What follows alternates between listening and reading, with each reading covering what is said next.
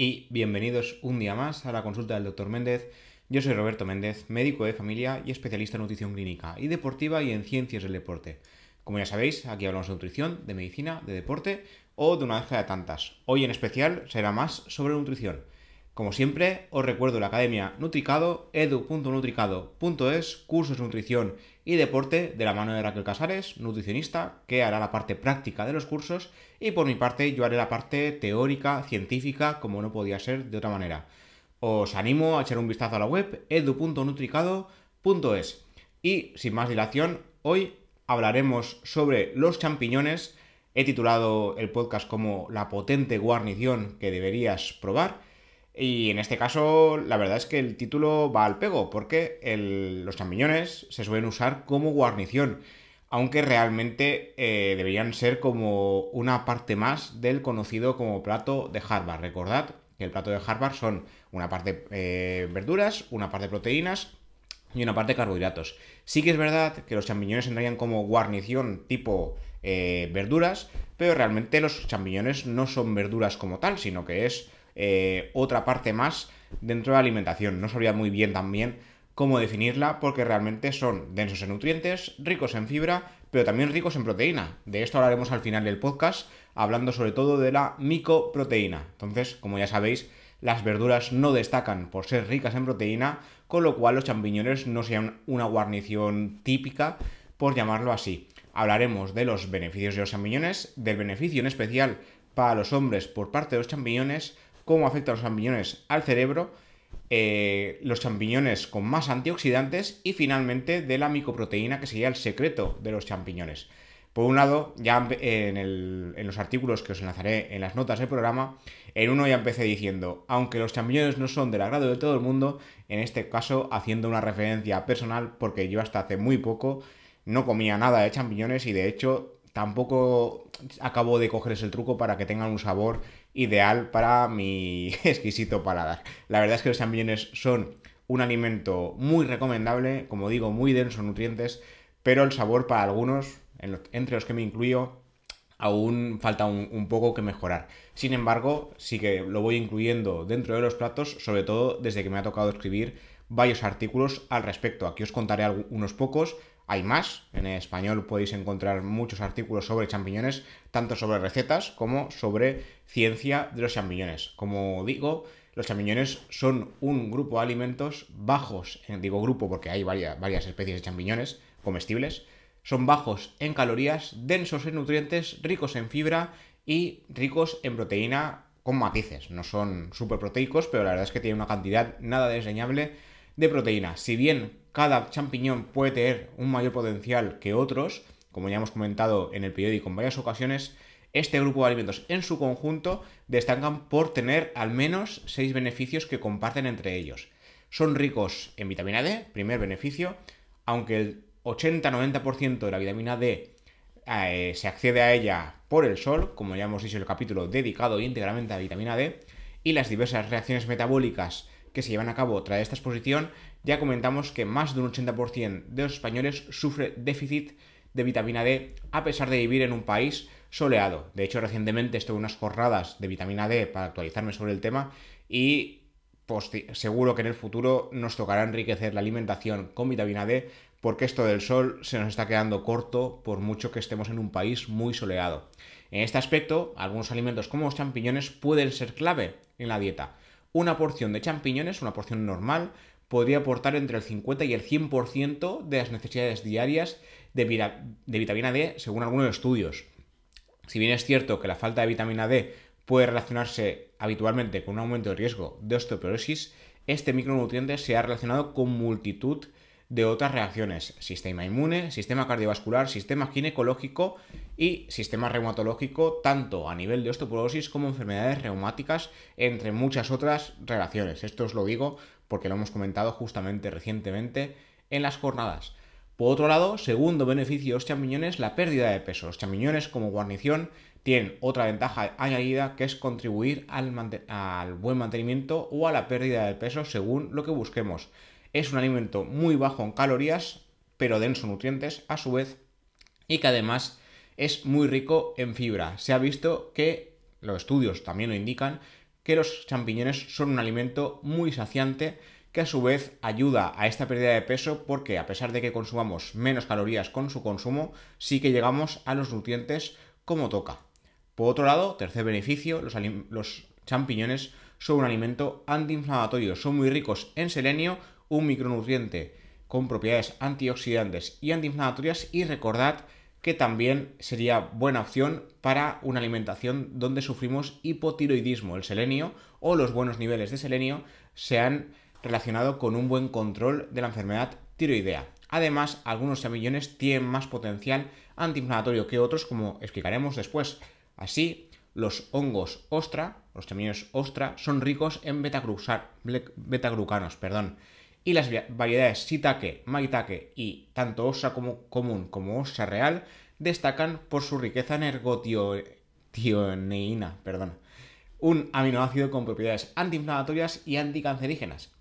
Tercer beneficio, potencial, cuarto, perdón, potencial de salud gastrointestinal. Eh, dado que los champiñones son ricos en fibra, contribuyen a la salud intestinal. De hecho, los estudios sugieren que los champiñones tienen un efecto prebiótico, capaz de promover la digestión en especial y la salud intestinal en general. Algunos trabajos han sugerido que los champiñones pueden prevenir o mejorar la diabetes. Los champiñones shiitake en especial serían capaces de alterar la microbiota intestinal para mejorar la producción y liberación de insulina, contribuyendo a un mejor control de la diabetes. Quinto beneficio, protección contra la depresión. Aunque la alimentación en general no es un tratamiento activo, frente a las enfermedades mentales como la depresión, se sabe que una dieta saludable contribuye a prevenir e incluso, si ya están instauradas, mejorar las enfermedades mentales. En este caso, el consumo de champiñones se ha relacionado con un menor riesgo de depresión según recientes estudios. En este caso, los investigadores sugieren que algunos compuestos eh, bioactivos, perdón, como la vitamina B12 y los antioxidantes, ejercerían su efecto protector. Y para terminar, sexto beneficio, potencian la inmunidad. Se sabe que los champiñones se han usado durante más de 2000 años por sus propiedades medicinales. Según los expertos, este uso tendría su explicación en los compuestos de los champiñones, capaces de mejorar y potenciar la inmunidad. De forma específica, destacan algunos compuestos como los betaglucanos, que contribuyen a un buen funcionamiento del sistema inmune, como también señalan otros estudios. Por otro lado, como os comentaba, los champiñones han demostrado un efecto saludable específico para los hombres. En este caso, los champiñones se habrían relacionado con, un efecto protector contra el cáncer de próstata y ayudaría a frenar su avance. Eh, los champiñones, como decía, son una recomendación para todos. O sea, el consumo de champiñones es bueno para cualquier persona, sea hombre, mujer, niño, anciano, da, da, igual. Pero en especial, en este estudio lo que veían era que, bueno, recordaban sobre todo que en estudios previos tomar tres o más raciones a la semana de champiñones conlleva hasta un 17% menos de riesgo de cáncer de próstata. Solo una o dos raciones a la semana reduciría el riesgo un 8%. Ahora lo que se ha visto no solo es eso, sino que eh, se ha observado que estos beneficios se extenderían incluso cuando ya está instaurado el cáncer. O sea, por un lado, el consumo de champiñones reduciría el riesgo, pero si tenemos la mala suerte de que ya tenemos alguna célula maligna haciendo su faena, podemos reducir su extensión. Las sustancias químicas presentes en los champiñones pueden frenar la progresión del cáncer de próstata al suprimir la actividad del receptor de andrógenos, según un estudio que se publicó, bueno, se presentó en la reunión anual de la Sociedad de Endocrinología de Estados Unidos de 2021. Los andrógenos, recordemos, es un tipo de hormona sexual masculina que promueven el crecimiento, bueno, además de sus funciones fisiológicas naturales, promueven el crecimiento de las células del cáncer de próstata al unirse y activar el receptor de andrógenos, una proteína que se expresa en las células de la próstata según comentan los mismos investigadores. En este caso, los investigadores lo que hicieron es un ensayo clínico eh, de fase 1 con polvo de champiñón blanco en pacientes con cáncer de próstata recurrente, que indicó que los champiñones reducían los niveles del PSA o antígeno prostático en la sangre, con efectos secundarios mínimos. El aumento de los niveles de PSA en los hombres puede indicar la existencia de tumor de próstata, entre otras enfermedades. La más común es la hipertrofia benigna de próstata, sin más, la próstata se hace grande y crea problemas, una prostatitis, una infección de próstata, y luego también tumoraciones de próstata que pueden ser benignas o malignas. Lo digo para que luego no le deis vueltas al asunto, que el PSA puede ser un indicador de muchas cosas, es muy inespecífico y de momento no se considera una forma de screening de cáncer de próstata porque es muy poco específico. En ese estudio, como digo, eh, lo que se vio es que el consumo de champiñones, cuando ya hay eh, cáncer de próstata instaurado, reduciría su extensión o la ralentizaría. Luego, por otro lado, en los champiñones también han demostrado beneficios a nivel cerebral, en este caso frente a la depresión, como ya indicábamos en uno de los seis eh, beneficios del, del consumo de champiñones. En este trabajo, lo que se vio, uno de los primeros grandes estudios observacionales que relacionarían champiñones y depresión, eh, se usaban datos de la encuesta nacional sobre salud y nutrición de Estados Unidos, que como habréis podido comprobar en muchos podcasts, estas encuestas se utilizan para multitud de cosas y en este caso lo que se, el estudio se centró en salud eh, mental y dieta. Se analizaron datos de más de 24.000 adultos de Estados Unidos que fueron seguidos entre 2005 y 2016. Se solicitó a los participantes que indicasen la cantidad de champiñones que habían consumido los días previos y también se analizó su estado de ánimo y posibles síntomas de depresión mediante cuestionarios estandarizados. Se detectó que hubo una asociación significativa entre el consumo de champiñones y un menor riesgo de sufrir depresión independientemente de otros factores como el nivel socioeconómico, estilo de vida, enfermedades previas o toma de medicaciones. Por otro lado, se detectó que las personas más propensas a toma eh, más propensas, perdón, a consumir champiñones solían ser mujeres blancas no hispanas con estudios universitarios, pero respecto al consumo de champiñones solo se detectó un menor riesgo de depresión en comparación a no consumirlos. No hubo una clara relación con la cantidad o la dosis, simplemente su consumo. También se estudió si sustituir una porción de carne roja o procesada por una porción de champiñones de forma diaria tendría beneficios. Sin embargo, esta sustitución no pareció tener ningún efecto. Aún así, como ya sabéis por podcasts anteriores, el consumo de carne roja y sobre todo carne procesada se debería reducir, así que si es por champiñones, bien, y si es por alguna eh, ración de verdura, bien también.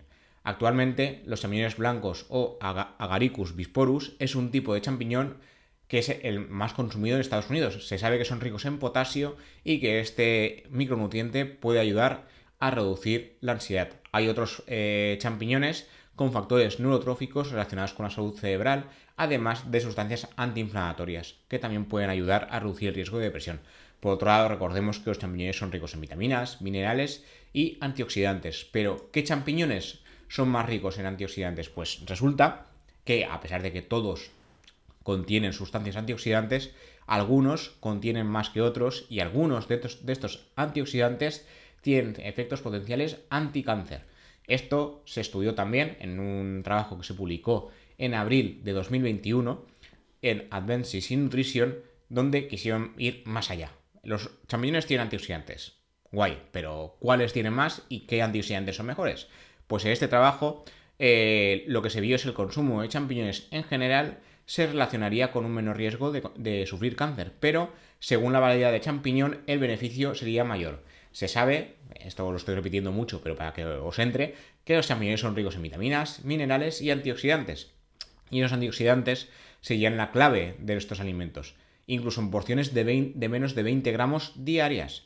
Eh, para los que no os consumáis champiñones habitualmente, eh, se, suelen vender o en fresco, coges el champiñón y lo preparas tú, igual que cortas un pimiento, y también en lata. Esto también pasa con los pimientos, pero por si sois vagos, como me sucede a mí en algunas ocasiones, eh, existen champiñones ya enlatados, fileteados y demás, que es, para los que vais con prisa son muy buena opción. Y las latas suelen ser, si no recuerdo mal, entre 80 a 100 gramos y es muy fácil, es muy fácil consumir champiñones si queremos. En esta, volviendo al, tema del estudio, en esta revisión, lo que se hizo es eh, analizar de forma sistemática 17 estudios sobre cáncer publicados entre años 1966 y 2020 con datos de 19.500 pacientes con cáncer y teniendo en cuenta el consumo de champiñones y el riesgo final de cáncer. Según sus hallazgos, todas las variedades de champiñones estudiadas reducirían el riesgo de sufrir cáncer. Comer apenas 18 gramos diarios reduciría un 45% el riesgo de cáncer en general, respecto a aquellos, aquellos individuos que no consumían nada de champiñones. Sin embargo, los hongos shiitake, ostra, maitake y ostra real destacarían por su, eh, por su contenido en ergotioneína, el aminoácido que hemos comentado anteriormente, que es menos común en otros hongos que se consumen de forma eh, más intensa, como sería, por ejemplo, el portobello, que es uno de los más conocidos. Eh, en, este, caso, los investigadores destacan que los champiñones son la mayor fuente dietética de ergotioneína, con lo cual eh, este antioxidante natural podría ejercer un factor protector más eficaz que otros en comparación. Y para finalizar, para no enrollarme más, que ya sabéis que me enrollo sin querer, el tema de la micoproteína. O sea, los, champiñones no solo destacarían por sus efectos antioxidantes, que como veis, la ergoteína es la más, eh, bueno, la sustancia que más destacaría dentro de todos los antioxidantes, sino también por la micoproteína. Ya en los años 2021 y 2022, os lo digo porque este, este artículo es muy reciente, de este año, de 2023, ya se vio que algunas empresas quieren potenciar el consumo de micoproteína a través de preparados eh, no cárnicos, no animales ni vegetales, sino basados en champiñones, pero no ha ido la cosa muy allá. Entonces, en el artículo destacamos que las recomendaciones alimentarias vinculan la carne roja y ultraprocesada con problemas de salud eh, cardiovascular y cáncer, y en este aspecto se recomienda el consumo de proteínas de origen vegetal, legumbres, frutos secos, sobre todo legumbres, y en un tercer reino, como hablo aquí, la microproteína, porque los hongos serían el tercer reino, además del animal y el vegetal. En un estudio publicado en el European Journal of Nutrition, eh, sabemos, sabemos después del estudio, obvio, que sustituir la carne roja y procesada por microproteína, no por proteína vegetal, sino microproteína, atentos a esto, sería buena opción para reducir el riesgo de cáncer, en este caso cáncer colorectal. Así lo sugerirían los investigadores del Reino Unido, que han explorado por primera vez los efectos de reemplazar el alto consumo de carne roja y procesada por micoproteínas de cuorno, una alternativa a la carne basada en proteína de hongos. Esto os recordará a la proteína de Eura, que es una proteína basada en soja y que han hecho los típicos eh, preparados de Eura. Hay mil cosas de Eura ahora mismo, no sé si habéis probado, pero os recomiendo, os recomiendo la Eura especial porque no hay, de momento no hay ninguna empresa que la haga como, ellos. Está la proteína de soja eh, dura, sólida, y la de Eura. La Eura es así como más blandita, la verdad es que está muy bien. Y en este caso lo que están haciendo es proteína QOR, que sería proteína de hongos, proteína de champiñones. Según los datos, esta alternativa reduciría exposición a genotoxinas, un tipo de sustancia cancerígena presente en la carne roja y carne procesada. Para llegar eh, bueno, los investigadores también nos recuerdan que el cáncer colorectal es el cuarto más común en Reino Unido en especial, con más de 49.000 de 40.000 perdón, casos cada año y los datos se asocian consistentemente con el consumo de carne roja y carne procesada. Los diferentes estudios llevados a cabo hasta la fecha han visto relaciones consistentes entre el consumo de este carne y el riesgo de sufrir eh, cáncer colorectal. Eh, lo que hicieron para comprobar si la sustitución de la carne era eh, viable, en este caso carne roja y procesada por eh, micoproteína, es un, un, ensayo clínico aleatorizado doble, ¿vale? Ahora os explicaré. En este caso se siguió a 20 adultos varones sanos de entre 18 y 50 años en dos fases. En la primera fase o fase carne, los participantes consumieron 240 eh, gramos de carne roja y procesada diaria, incluyendo bistecs de ternera, salchichas de cerdo y lunches de jamón. En la segunda fase o fase de microproteína, consumió la misma proporción de alimentos en su equivalente de proteínas derivadas de champiñones, durante un periodo separado de otras dos semanas. Entre ambas fases hubo un periodo de lavado de cuatro semanas, donde los participantes eh, realizaron una dieta habitual. Por eso digo lo de doble, porque hicieron dos semanas de carne, fase de lavado, y dos semanas de eh, consumo de proteína Quorn o basada en hongos. Se realiza un análisis de muestras de heces y orina en todos participantes en busca de genotoxinas como los compuestos nitrosos y el P-cresol. Son contaminantes químicos que funcionan como marcadores potenciales de riesgo de cáncer colorectal. Según los hallazgos, estos niveles de genotoxinas se habrían reducido significativamente en la fase de microproteína, mientras que habrían aumentado considerablemente en la fase de carne. Las diferencias fueron notables y estadísticamente significativas. Además, también se comprobó que la dieta rica en microproteínas mejoró la salud intestinal, aumentando los niveles de eh, bacterias protectoras en el microbioma. Por el contrario, en la fase de carne lo que se vio es un aumento de bacterias intestinales nocivas, que se relacionan a su vez con el cáncer, la enfermedad cardiovascular, el aumento de peso y otros resultados negativos para la salud. En estudios previos ya se ha sugerido que el consumo de carne roja y procesada no solo aumenta las genotoxinas, sino que reduce el consumo de fibra que es indispensable para la salud intestinal. Quienes más carne comen, sobre todo carne roja y procesada, lo que hacen es reemplazar a otros alimentos, normalmente vegetales y sobre todo eh, basados en champiñones. Como hemos comentado al principio, los champiñones se suelen ver como una guarnición y no como una tercera forma de consumir proteínas. La primera habitual, la animal, la vegetal. Hoy en día se recomienda hacer un mix de las dos si es posible y estaría bien también incluir microproteína en esta forma, en esta forma de conseguir proteínas. Vaya. Y nada, esto es todo por hoy.